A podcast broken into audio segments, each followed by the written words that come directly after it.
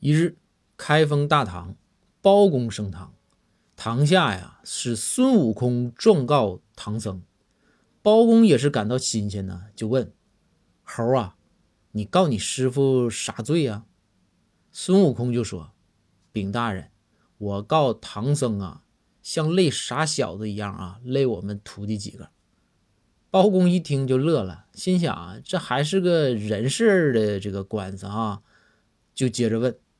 猴啊，那你说你有啥证据啊？啥经过？啥事儿？孙悟空就说：“大人，您想啊，这吃口唐僧肉，他就能长生不老、不死，对不对？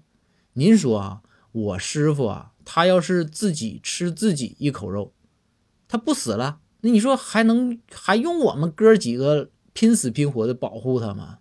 那他就是走夜路，对吧？你就是住在白骨精洞里头，那都没事儿啊，反正死不了，你就取经去呗。包公一听，心里暗暗就想：哎呀，有道理呀。